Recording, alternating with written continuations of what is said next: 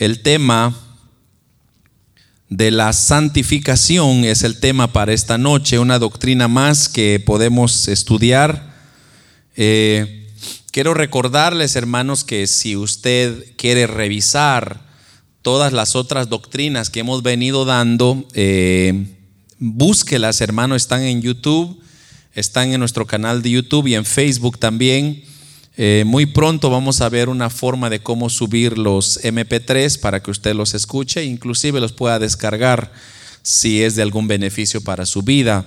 Yo le recomiendo, hermanos, que los escuche una y otra vez, ya que como he venido diciendo, sin doctrina, eh, un cristiano sin doctrina es un cristiano sin una vértebra. No puede mantenerse, no puede sostenerse en medio de un mundo de tanta confusión. Usted necesita entender su posición en Cristo y así, hermano, el mundo puede decir y hacer lo que ellos quieran, pero usted tendrá esa seguridad garantizada de lo que usted ha creído. No es un mito, no es una creencia, sino es una realidad. Amén.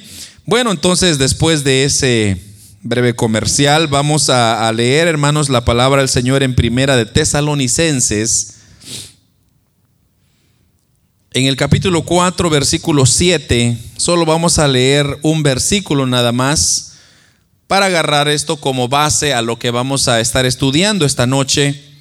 Capítulo 4 de Primera de Tesalonicenses, casi llegando a Hebreos, un poco Timoteo, eh, segunda, primera de Tesalonicenses. Y en el capítulo 4, versículo 7 leemos, eh, lo tenemos hermanos. Dice la palabra del Señor, pues no nos ha llamado Dios a inmundicia, sino a santificación. Una vez más, pues no nos ha llamado Dios a inmundicia, sino a santificación. Amén. Hermanos, es eh, importante, como dije al principio, entender esta doctrina de la santificación porque existe mucha controversia, de hecho, sobre este tema, primeramente por aquellas personas que son extremistas y luego están aquellas otras personas que son eh, hermanos legalistas. Eh, otras que son bastante livianas. Eh, entonces, eh, la, pregunta quizá que muchos se hacen es, bueno, ¿qué es entonces en realidad eh, lo que Dios está buscando? Y eso es lo que al final, hermanos, queremos nosotros dejar en claro.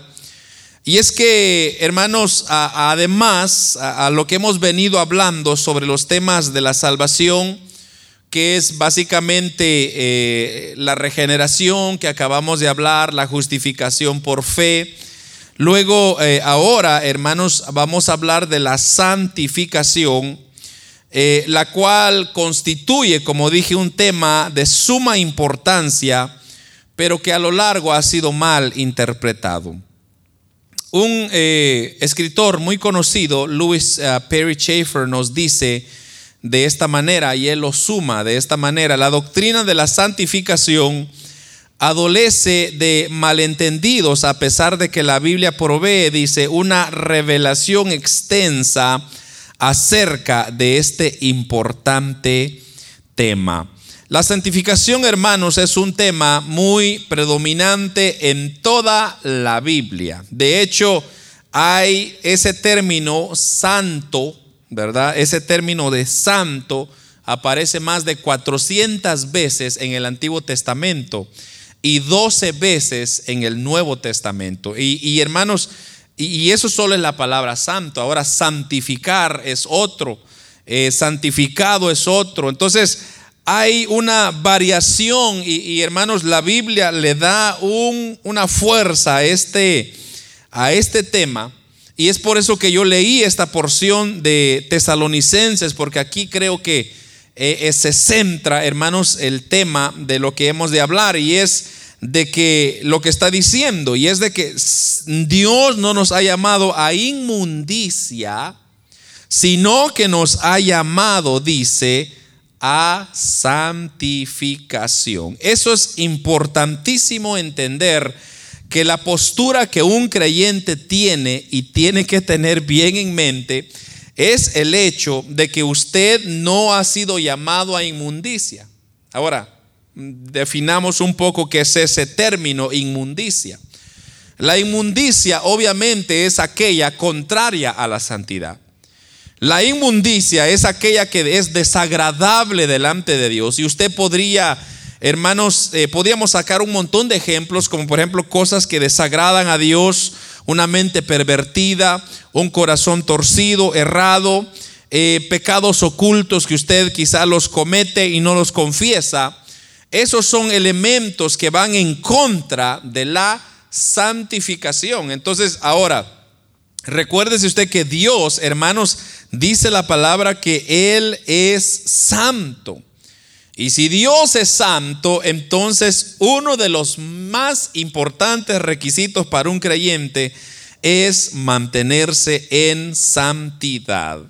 Entonces, como su pueblo, hermanos, debemos apartarnos de todo pecado, vivir una santa y piadosamente en este mundo, como lo dice Primera de Tesalonicenses 4:3, pues la voluntad de Dios es vuestra santificación, que os apartéis de fornicación. Y eso es, hermanos, lo que nosotros vamos a ir ahora definiendo en realidad qué es la santificación. Las palabras santo y santificación son dos términos bastante usados en el léxico bíblico, hermanos, y, vamos a ver primeramente el significado de santificación. Y vamos a usar unos ejemplos. Por ejemplo, eh, Oliver Boswell Jr. es unos teólogos muy conocidos en la, en la lectura de la Biblia, ellos traducen eh, sencillamente la santificación, dice, significa ser hecho santo. Eso es lo que significa santificación. Ahora bien, si santificación significa ser santo, entonces preguntaríamos, ¿qué significa ser santo? Y la palabra santo se traduce en hebreo como kadosh en el griego yagios. Y tanto en el Antiguo como en el Nuevo Testamento significan literalmente poner aparte o apartado para un fin. Eso es lo que significa ser santo. Ser santo significa poner aparte o apartado para un fin o sacado de en medio. Eso, también significa la palabra kadosh en hebreo. Entonces, basado en este, en este significado, eh, hay otro, otro eh, teólogo que se llama Meyer Perlman, nos dice, santo es el vocablo descriptivo de la naturaleza divina. Su significado original es el de separación. Por lo tanto, la santidad representa aquello en Dios que lo hace separado de todo lo terrenal y humano, es decir, su absoluta perfección moral y majestad divina. Entonces ya entendimos, hermanos, que la palabra santificación significa ser hecho santo y ser y santo significa sacar de en medio, apartado para un fin, poner aparte. Entonces ahora, hermanos, nosotros entendemos el por qué eh, Dios hace mención más de 400 veces en el Antiguo Testamento esta palabra.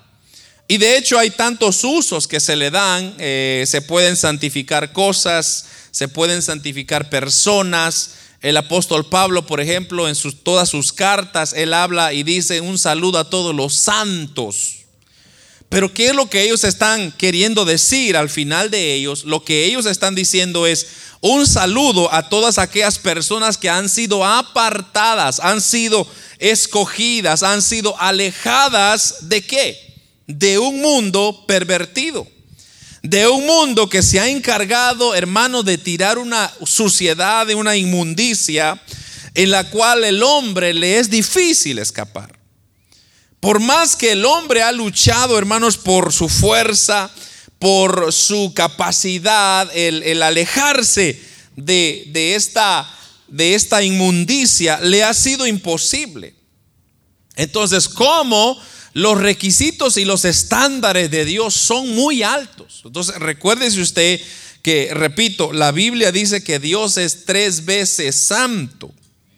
Entonces, si Dios es tres veces santo, eh, eso significa de que el estándar que Dios ha establecido, amado hermano, es muy alto para el hombre. Y es por eso que hemos venido hablando de la justificación de fe, de la regeneración. Son elementos que necesita el hombre, necesita el ser humano para poder alcanzar esa santificación de la gracia divina de Dios. Entonces debemos de entender y dejar en claro, hermanos, que la santificación, al igual que eh, todos los, los temas de la salvación, no se basa en méritos. No se basa, hermanos, en lo que yo tengo o lo que yo soy o lo que yo he hecho, en un historial. Se basa en el hecho de que es Cristo a través de nosotros. Entonces, si usted se recuerda lo que hablamos la semana pasada sobre la regeneración, es que Dios a través de su Hijo nos puede ver a nosotros. De otra manera, la justicia de Dios es muy severa. La justicia de Dios acabaría con nosotros. Entonces usted y yo entraremos al reino de los cielos gracias al sacrificio, al mero sacrificio de Cristo, que nosotros podemos entrar a su presencia libremente. Entonces, ahora, si Dios es santo, si Dios mora en santidad, entonces ¿qué significa eso para nosotros? Que Dios demanda la santidad. Y en Hebreos, hermanos, se nos hace una advertencia que todos debemos de considerar y es que queremos, si es que queremos ver a Dios. Y mire, vamos a leer eh, Hebreos capítulo 12, eh, unas hojitas más para adelante, o Hebreos capítulo 12, versículo 14 dice la siguiente manera, Hebreos 12, 14, seguid la paz con todos, dice. Pero mire esto, y la santidad, nótese, sin la cual nadie, nadie, nadie, nadie, nadie verá al Señor. Tome nota en eso. Seguir la paz con todos. Está hablando de tener paz con los hermanos, pero inmediatamente inserta y dice, y la santidad. Ahora, ¿por qué dice aquí el escritor a los hebreos, tened paz con los hermanos o con otros? Básicamente usted sabe de que si usted no está reconciliado con sus hermanos, para empezar, usted no va a tener paz. Pero no solamente está reconciliados con los hermanos, sino de inmediatamente dice, y la santidad. Porque sin esa santidad nadie verá al Señor. Sin santidad nadie verá a Dios. Esta es una realidad que usted y yo tenemos que considerar y darle una importancia, hermanos, en lo más máximo, en lo más alto de prioridades en su lista. Porque Dios no está jugando con nadie. Dios no está, hermano, dudando en lo que está diciendo. Él está poniendo las reglas sobre la mesa y usted y yo tenemos la obligación de obedecerlas, sencillamente. Usted y yo no tenemos ningún argumento ante Dios. ¿Por qué no tenemos ningún argumento? Porque somos malos, somos pecadores. Y si usted se recuerda, hermano, desde el Antiguo Testamento, como ya le vengo diciendo más de 400 veces, Dios nos presenta, hermanos, y, demanda a los israelitas a realizar esos ritos de purificación con el objetivo de no presentarse inmundos delante de su presencia. Incluso vemos, hermanos, muchos ejemplos de personas que padecieron o perecieron por presentarse en pecado. Y mire, les, voy a dar unos cuantos ejemplos solo para que usted tenga esa idea en registro. Por ejemplo, Nadab y Abiú. Ellos murieron por ofrecer un fuego extraño. No sé si se recuerda, en Levíticos capítulo 10, versículo 1 al 2 dice, Nadab y Abiú, hijo de Aarón, tomaron cada uno un incensario y pusieron en ellos fuego, sobre el cual pusieron incienso y ofrecieron delante de Jehová un fuego extraño que él nunca les mandó. Y salió fuego de delante de Jehová y los quemó. Y, y murieron, perdón, delante de Jehová. En otra ocasión, eh, muchos israelitas murieron, hermanos. Se recuerda también allá en Primera de Samuel 6:19, si no me equivoco, donde ellos, hermanos, vieron el, el arca o tocaron el arca sin ser consagrado o sin haberse cuidado.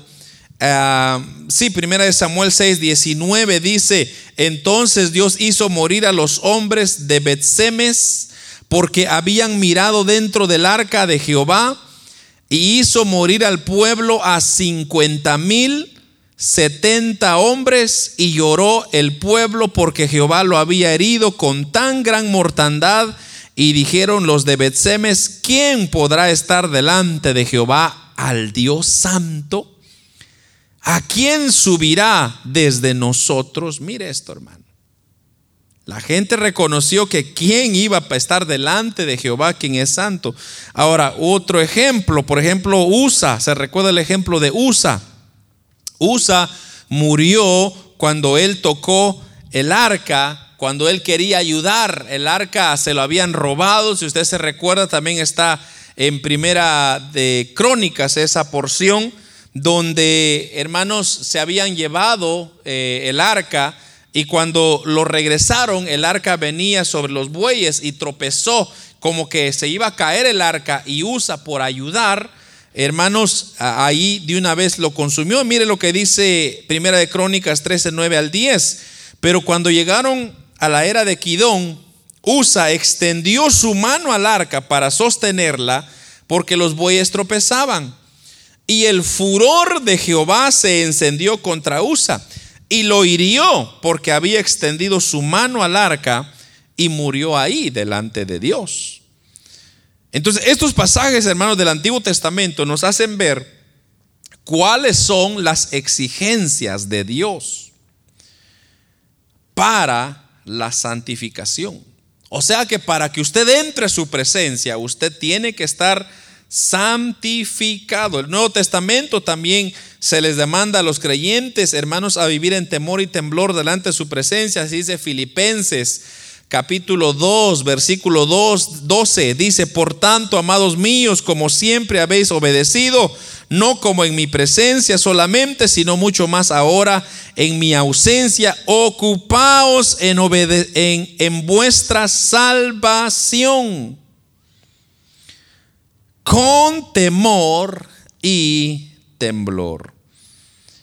Hermanos, eh, esto de ocuparse es una recomendación o es un, es una, no es una recomendación, es un requisito que el apóstol Pablo está mandando, que está pidiendo a todos los hermanos de las iglesias, en este caso a los de Filipos, para que, hermanos, ellos se ocupen, dice, en vuestra salvación. Ahora, ¿cuánto de nosotros nos ocupamos de nuestra salvación?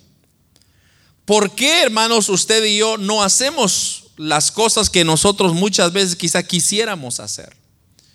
Sencillamente por el hecho de que queremos agradar y no ofender al Señor. En su segunda carta, el apóstol Pedro nos da tres razones por la cual los cristianos debemos vivir en santidad. Mire, eh, primera de Pedro, capítulo 1, versículo 13 al 19 dice, por tanto, ceñid los lomos de vuestro entendimiento. Mire esto, sed sobrios y esperad por completo en la gracia que se os traerá cuando Jesucristo sea manifestado. como hijos obedientes. Mire, no os conforméis a los deseos que antes teníais estando en vuestra ignorancia, sino como aquel que os llamó es santo, entonces sed vosotros santos en toda vuestra manera de vivir, porque escrito está, sed santos porque yo soy santo. Y si invocáis por Padre a aquel que sin acepción de personas juzga según la obra de cada uno, conducíos en temor todo el tiempo de vuestra peregrinación sabiendo que fuisteis rescatados de vuestra vana manera de vivir, la cual recibisteis de vuestros padres, no como cosas corruptibles, como oro, como plata, sino con la sangre preciosa de Cristo, como de un cordero sin mancha y sin contaminación. Mire, hermano, yo creo que no hay una porción más clara que esto. Pero vamos a ver los tres puntos que nos, nos, nos resalta aquí el apóstol Pedro. El primer punto que él resalta acá es que Dios es santo. Ahí lo dice, porque escrito está, ser santos porque yo soy santo. Entonces, esa primera razón, hermanos, por la cual debemos de ser santos es porque Dios es santo. Y nada inmundo en lo absoluto se acercará a Él. Aquí el, apóstol Pedro cita, hermanos, este texto del Antiguo Testamento donde está en Levíticos capítulo 7, versículos 7 al 8, santificaos pues, dice, y ser santos porque yo Jehová soy vuestro Dios y guardad mis estatutos, ponedlos por obra, yo Jehová que os santifico. Esa es la porción a la cual el apóstol Pedro estaba haciendo referencia, ser santos porque yo soy santo. En esta ocasión, Dios pronuncia en contra del pecado y le advierte a Israel de que él no toleraría en ningún segundo el pecado, porque su carácter es santo. En otras palabras, nada inmundo, hermanos, se acercará a Dios. Así que nosotros, como somos su pueblo, tampoco podemos convivir con el pecado. Usted no puede tener una doble vida. Usted no puede ser cristiano aquí en la iglesia y mundano allá afuera. No, usted tiene que definirse. Usted, usted es cristiano, hijo de Dios, ha aceptado a Dios, viva a ese, hermanos, a ese estándar. No viva usted porque para que la gente lo mire porque la gente diga, no, yo vivo mi vida de lo más, eh, más santo posible porque yo quiero agradar a mi Dios. Usted no puede entrar a la presencia de Dios con manos sucias, servir en un privilegio con manos sucias. No, Dios es santo y Dios no tolerará en lo absoluto la inmundicia. Segunda razón. la primera razón es Dios es santo, es lo que dice el apóstol Pedro. Lo segundo es que el apóstol Pedro dice, porque juzgará todas nuestras obras. Eso es muy importante, mire. Y si invocáis por Padre a aquel que sin acepción de personas juzga según la obra de cada uno, conducíos en temor todo el tiempo de vuestra peregrinación. ¿Qué está diciendo el apóstol Pedro ahí? Todos los días de nuestra vida en esta tierra tenemos que vivir en santidad. No hay opción, o sea, no es, no le está dando una, una opción de escoger. O sea, el apóstol Pedro no está diciendo, mire, escojan ustedes cuándo, cómo, en qué lugar. No, él está diciendo, todo el tiempo de vuestra existencia en esta tierra, vivan, conduzcanse en santidad.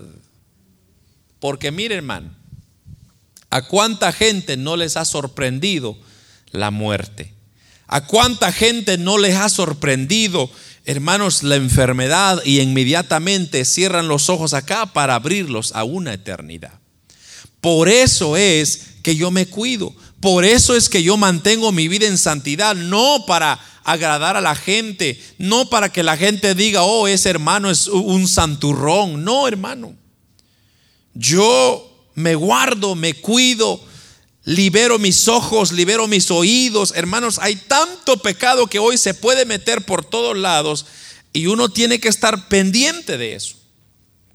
Todos los días, todo el tiempo de vuestra peregrinación. Entonces, la, Biblia, hermanos, es clara al enseñarnos que hay un día establecido para juzgar a los hombres por causa de sus pecados y serán arrojados al lago de fuego, según Apocalipsis capítulo 20, 11 al 15. Entonces, ahora, también los cristianos. Habrá un día, hermanos, cuando estaremos delante de la presencia de Dios y Él va a evaluar, mire esto, va a evaluar nuestra vida piadosa y las intenciones de las cuales nosotros hicimos las cosas. Y algunos sufrirán vergüenza, es lo que dice la porción aquella se recuerda del apóstol Pablo en Corintios, primera de Corintios, si no me equivoco, creo que es primera de Corintios 3, ajá, 3:12, donde el apóstol Pablo dice, y si sobre este fundamento alguno edificare oro, plata, piedras preciosas, madero, heno, hojarasca, la obra de cada uno se hará manifiesto porque el día la declarará, pues por el fuego será revelada y la obra de cada cual eh, sea, eh, la obra de cada cual sea el fuego la probará. Si permaneciere por obra de alguno que sobreedificó, recibirá recompensa. Y si la obra de alguno se quemare, él sufrirá pérdida. Si bien él mismo será salvo, aunque aún así por como por fuego, dice el apóstol Pablo. Pero lo que él está diciendo ahí es que Va a haber un momento donde Dios nos va a confrontar nuestros hechos, nuestras actitudes, todo lo que nosotros hicimos acá.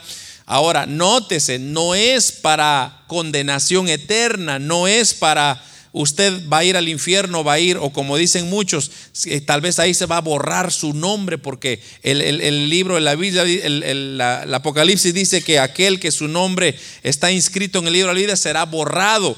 Hermanos, Dios no, no tiene un borrador en el cielo para poder borrar y agregar, borrar y agregar.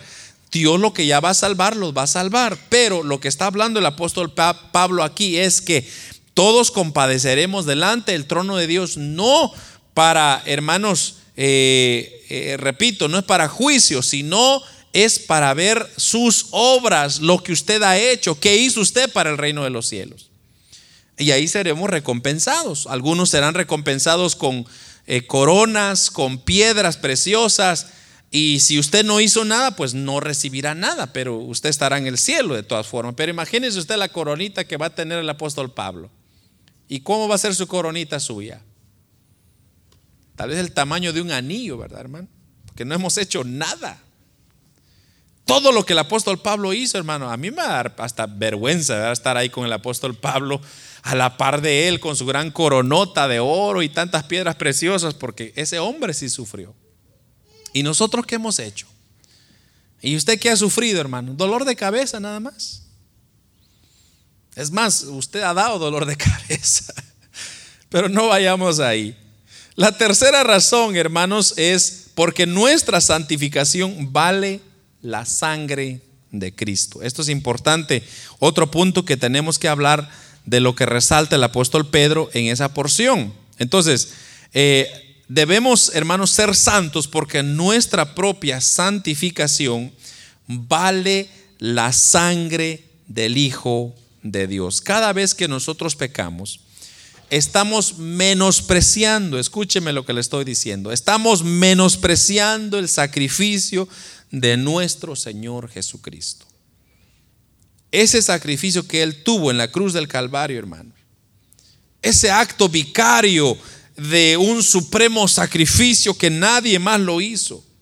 Que nos perdona nuestros pecados, que nos limpia de nuestras maldades, que nos da vida eterna. Esa sangre es pisoteada. Entonces, por tanto, hermanos, alguien que actúe de esta forma sin mayores problemas de conciencia, debería de considerar seriamente si se ha convertido a Dios. Usted no puede estar pisoteando la sangre de Cristo, pecando a su antojo, como usted se le da su merecida gana. Si usted anda en esos pasos, considere bien su relación. Quizá usted no es salva. Mire lo que dice Hebreos 2, 1 al 3. Por tanto, dice Hebreos 2.1, por tanto es necesario que con más diligencia atendamos a las cosas que hemos oído, no sea que nos deslicemos, porque si la palabra dicha por medio de los ángeles fue firme, y toda transgresión y desobediencia recibió justa retribución, ¿Cómo escaparemos nosotros si descuidamos una salvación tan grande? Mire, hermano, esto está poderoso. Si Dios no pudo tolerar a los ángeles en su revelación, hermano, ¿cómo nos va a tolerar a nosotros? Entonces, Satanás, se recuerda, un ángel de luz creado a perfección por Dios. Y ese tuvo un pensamiento y dijo, yo quiero ser más alto que Dios. ¿Para qué dijo eso? Dios ni siquiera lo, lo perdonó ni lo dejó terminar. De un instante, dice Ezequiel, que los, lo tiró para abajo y fue descalificado de la presencia de Dios. Ahora, si eh, Dios no tuvo, imagínese usted, ese, no tuvo ese, ese, carácter para perdonar a los ángeles, nos va a perdonar a nosotros. Entonces dice eh, Hebreos, ¿cómo escaparemos nosotros si descuidamos una salvación tan grande? Entonces, alguien que juegue, hermanos, con Dios de esta forma, está fingiendo ser cristiano pero no solamente está fingiendo y llevando un estilo de vida oculta de pecado, sino más bien, hermanos, está pisoteando la sangre de Cristo. También me encanta lo que dice Hebreos 10, 26 al 27. Porque si pecaremos, dice, voluntariamente después de haber recibido el conocimiento de la verdad, ya no queda más sacrificio por sus pecados. Si una horrenda expectación de juicio y de hervor de fuego que ha de devorar a los adversarios. Hebreos 10, 26 al 27. Entonces, queda claro que como cristianos debamos vivir una vida santa, piadosa, porque no podemos tener comunión con Dios si vivimos en pecado y si todo el pecado, hermanos, será juzgado por parte de Dios. Amén. Entonces, quedamos en claro, hermanos, que Dios demanda santidad. Y eso usted ni yo lo ponemos, o sea, lo hemos puesto, sino es Dios quien, hermanos, eh, ha establecido esos parámetros. Usted y yo no tenemos nada que decir al respecto. Entonces, vamos ahora a entender o a responder la pregunta, ¿Cómo opera la santificación en el creyente? ¿Cómo opera?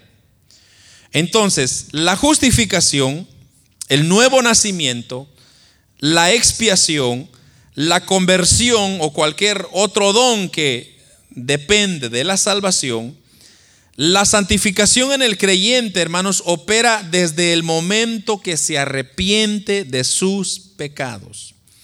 Y Cristo lo limpia de toda su maldad a través de su sangre.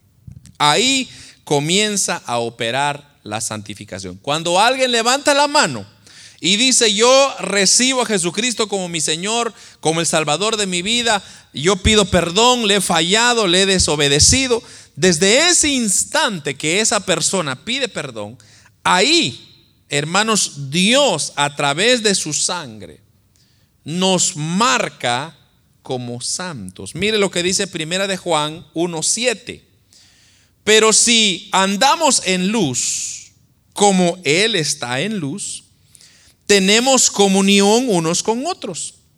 Mire, y la sangre de Jesucristo, su Hijo, nos limpia de todo pecado. Entonces, Cuando Él nos limpia de todo pecado, ahí nos constituye apartados, separados, elegidos, como ya definimos que es santificación.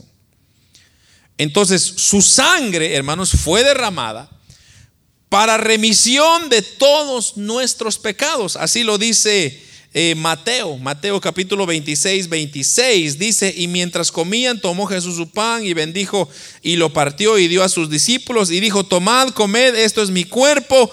Y tomando la copa y habiendo dado gracias, le dio diciendo, bebed de ella todos, porque esto es mi sangre del nuevo pacto que por muchos es derramada para remisión de los pecados.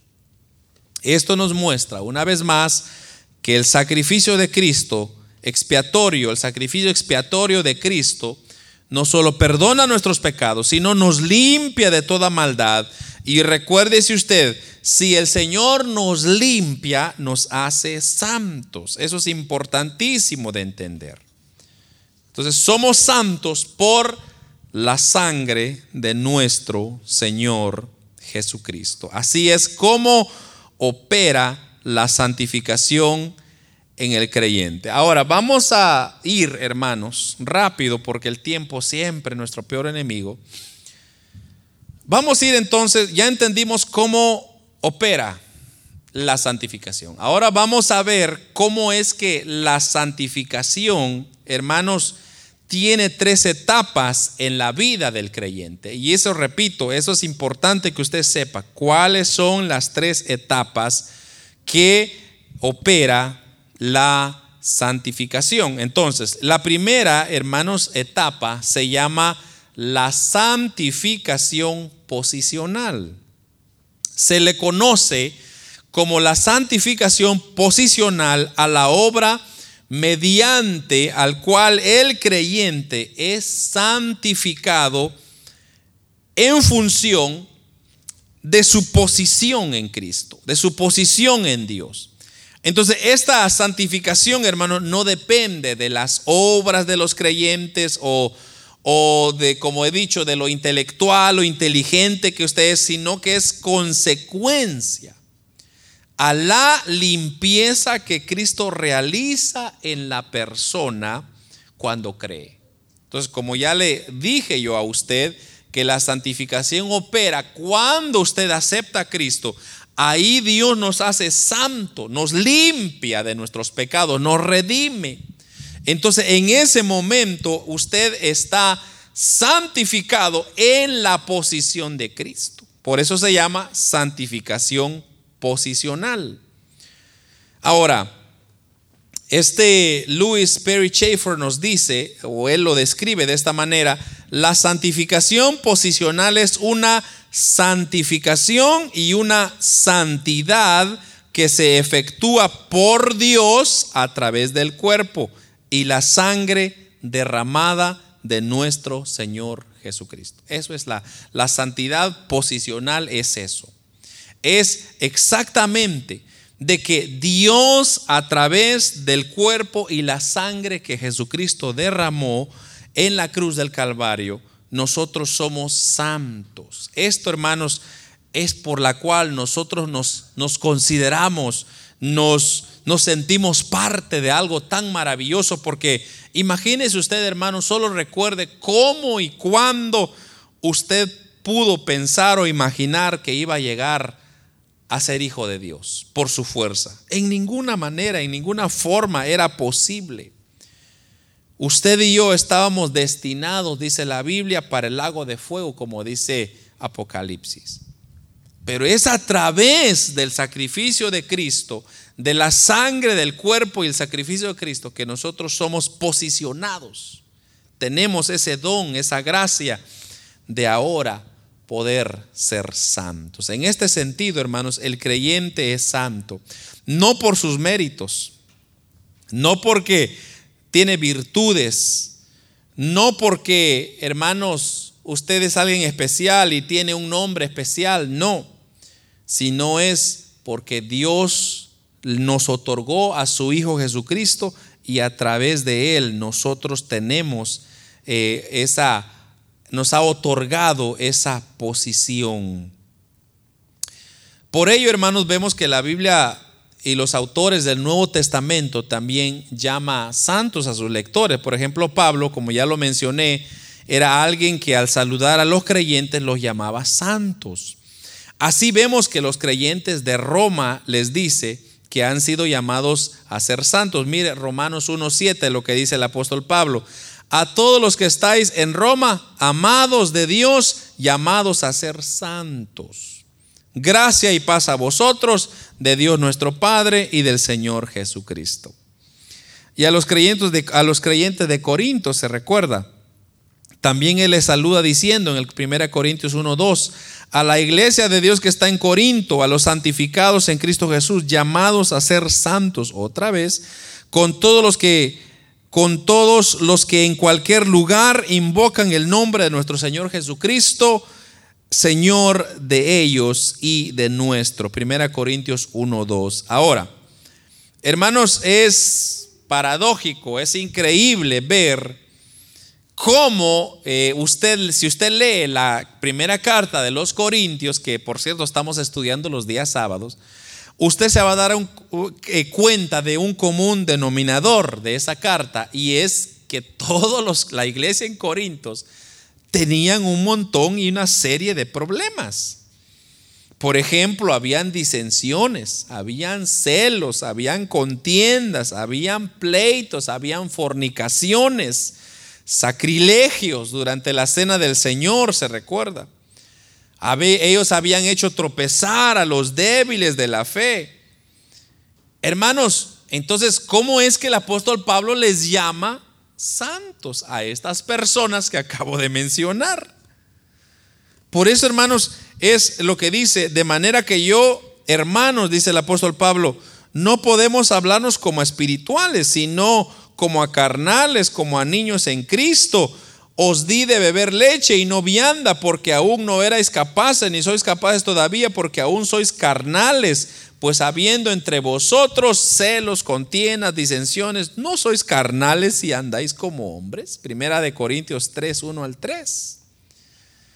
Entonces, ¿por qué, hermanos, es que el apóstol Pablo les dice o les llama a ellos, a los hermanos santos? Entonces, al respecto a esto, hermanos, Meyer uh, Perlman nos comenta también, el apóstol Pablo dice, se dirigía a todos los creyentes, denominando los santos literalmente santificados y en calidad de ya santificados. Sin embargo, la misma carta fue escrita para corregir a esos creyentes debido a la carnalidad y hasta pecado manifestado. Eran santos y santificados en Cristo, pero algunos de ellos estaban lejos de serlo en su vida cotidiana habían sido llamados a ser santos, pero no caminaban dignos de la vocación a la cual habían sido llamados. Entonces ahí está la diferencia. Cuando usted acepta a Cristo, la posición eh, eh, eh, que nosotros adquirimos, hermanos, es que somos santos. Ahora, esa santidad debe de producir frutos. Y esto es lo que los corintios habían estado produciendo, frutos, pero frutos equivocados, frutos carnales. Entonces, hermanos, eh, aquí es donde el apóstol Pablo entonces manda esta carta y los corrige y les dice, bueno, ¿qué pasa con ustedes? Entonces, vemos, hermanos, que aunque el creyente es santo en función de la posición en Cristo que Dios le ha otorgado, eso no significa que este, pueda, este puede ser santo en sus acciones, aunque como lo vamos a ver ahora más en este siguiente punto, es que la santificación es progresiva, es práctica. Eso es lo que quiero que quede claro. Entonces, la santificación posicional es que Cristo nos regala, nos otorga, nos presenta en tiempo de la salvación, nosotros somos santos. Pero ahora, se requiere que nosotros también seamos santos, pero en práctica. ¿A qué se refiere esto? Si bien es cierto, hermanos, que el creyente es santo en función de su posición en Cristo, ya que esto lo ha limpiado de, de todos sus pecados, pero ha sido llamado a vivir en santidad y perfeccionarla. Ese es el punto.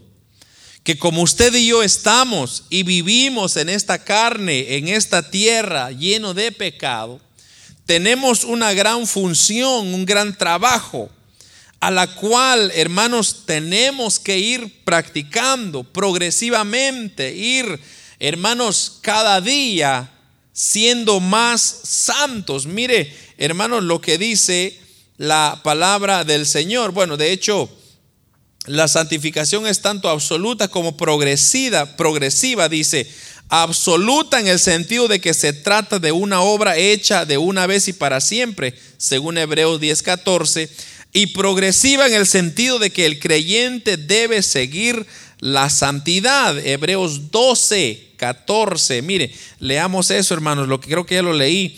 Seguid la paz con todos y la santidad sin la cual nadie verá al Señor. Una progresión, eso es lo que nos está dando ahí, que nosotros tenemos que ir progresando, mejorando nuestra santidad.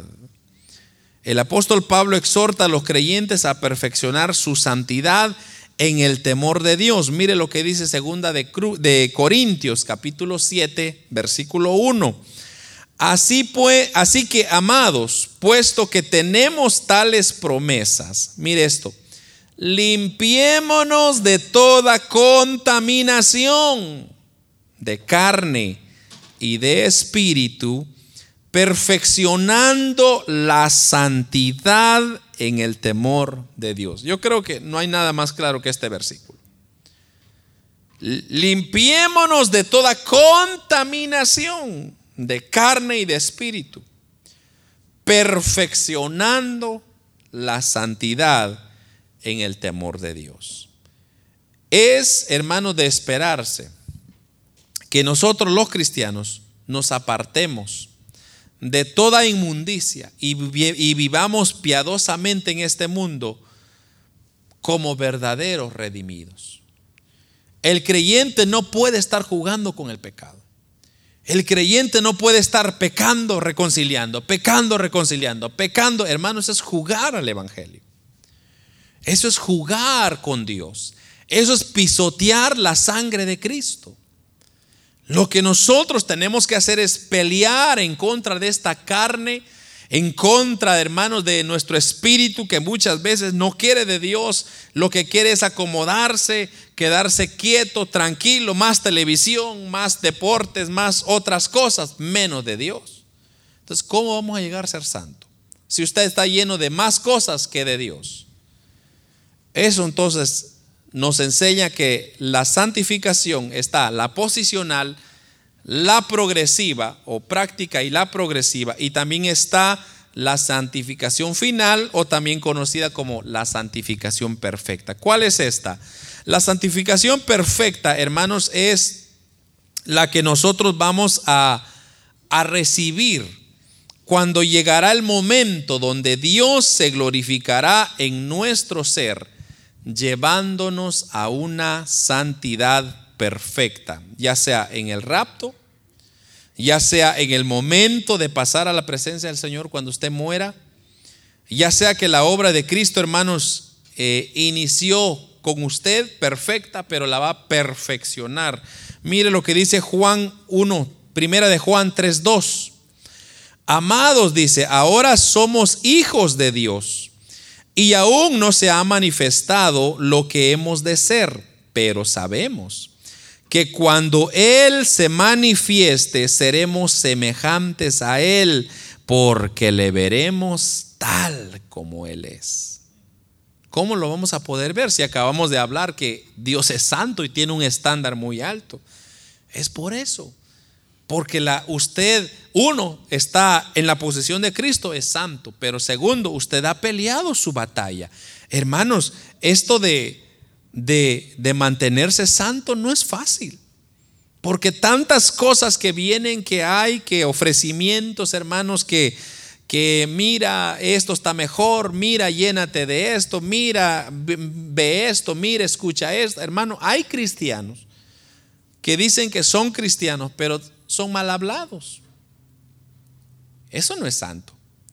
Hay personas que tienen malos sus pensamientos, eso no es santo. Tienen una doble vida, eso no es santo. Mire hermano, la santidad no, no lo hace la corbata, el saco, el vestido largo, lo hace la persona que ha recibido a Cristo, que está agradecida por su sacrificio y que no le importa lo que dice el mundo, lo que hace el mundo, esa persona lo que hace se propone obedecer a Dios, como el apóstol Pablo lo puso de otra manera. Y él dijo, hay muchas cosas que yo quisiera hacer, dice él. Yo pudiera hacer un montón de cosas, pero no las hago. ¿Por qué? Porque en eh, mi carne lo que quiere es estar ahí metido. Entonces, por ejemplo, si usted se mete a jugar fútbol, usted va a ser adicto a jugar fútbol. ¿Y cuándo va a leer la Biblia, hermano? Ay, Dios. ¿Cuándo se memorizó un versículo? Dios me libre. ¿Cuándo usted evangelizó a alguien? Ya no hay tiempo, porque todo mundo se ha llenado de otras cosas. Estamos llenados de redes sociales, estamos llenados de compromisos, de trabajo, de familia, de tantas cosas. Y a Dios dejamos por último. Entonces, ¿cómo vamos nosotros a ser santos? Es como usted quiera echar a su carro a andar sin no echarle gasolina, hermano, el carro no va a andar. Tiene que tener gasolina. El cristiano necesita esa gasolina espiritual, esa gasolina del Espíritu Santo, pero usted tiene que ir a echar gas, ¿no es cierto? O sea, la gasolinera no va a llegar a usted en su casa, en su sillón y le va a llenar su carro automático. No, usted tiene que ir a buscar esa gasolinera.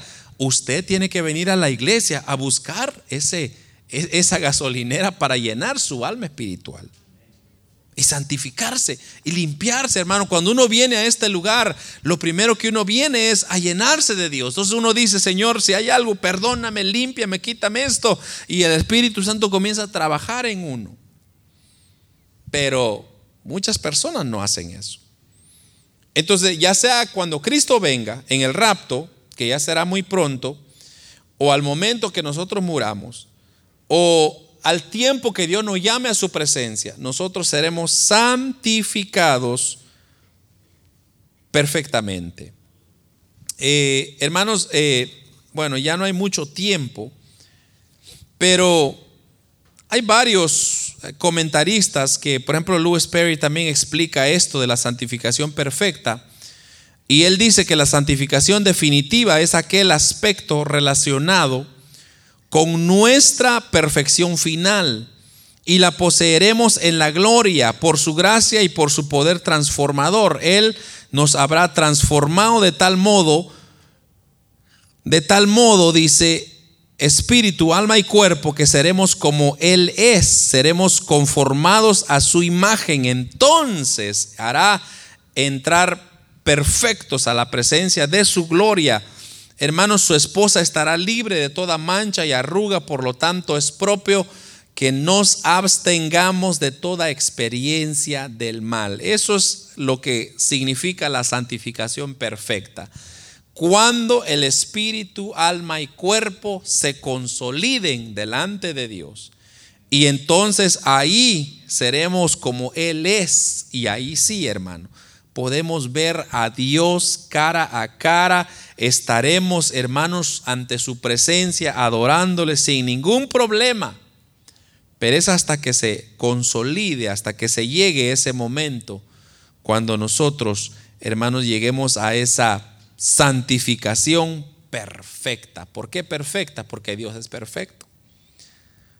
Entonces, en su primera carta, el apóstol Pablo, en su primera carta, carta a los Corintios, él explica cómo durante el rapto de la iglesia, el cuerpo mortal se convertirá en un cuerpo inmortal. Y como este cuerpo corruptible se vestirá de corrupción. Mire lo que dice Primera de Corintios 15, 51 y 53 al 53. He aquí, dice, os digo un misterio. No todos dormiremos pero todos seremos transformados en un momento, en un abrir y cerrar de ojos. Y al final, trompe y a la final trompeta, porque se tocará la trompeta. y los muertos serán resucitados incorruptibles y nosotros seremos transformados porque es necesario que esto corruptible se vista de incorrupción y esto mortal se vista de inmortalidad. Ahí está la santidad perfecta. Así que de tal forma que llegará el momento que nuestro cuerpo mortal se convertirá en un cuerpo completamente glorificado y entonces se dará la santificación perfecta. Mientras tanto, ¿qué tenemos que hacer? Hermanos, tenemos que seguir esforzándonos por perfeccionar nuestra santidad.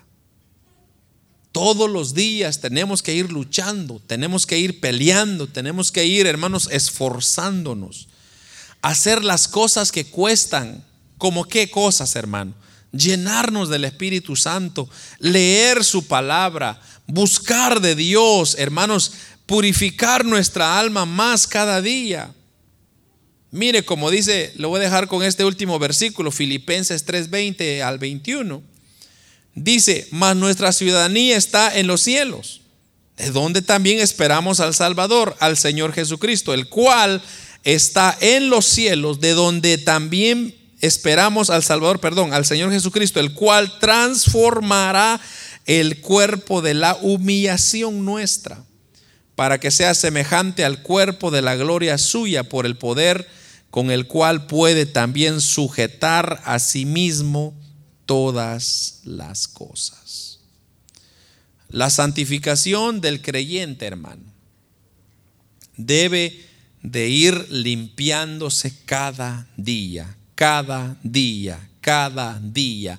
Si usted no se purifica, no se santifica, si usted no busca la santificación todos los días, hermanos, es cuestión de tiempo que usted se dará por vencido dejará las cosas de Dios, se enfriará, ya no disfrutará, hermanos, todo lo que queda, todo lo que hay para disfrutar, hermanos, en la palabra de Dios. Entonces es importante entender que la santidad o la santificación tiene tres elementos importantes, la posicional, la progresiva y la perfecta. Eso, hermanos, es el tema de la santificación. Ahora, ¿cuál es mi responsabilidad?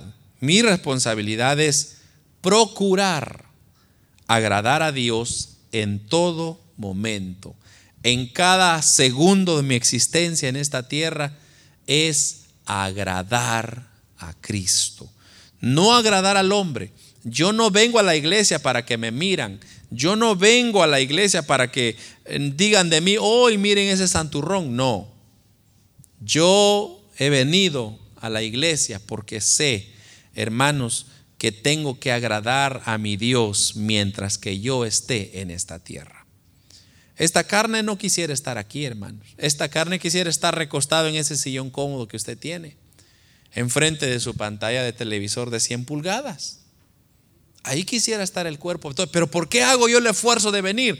Porque, hermanos, es lo más mínimo que yo puedo hacer.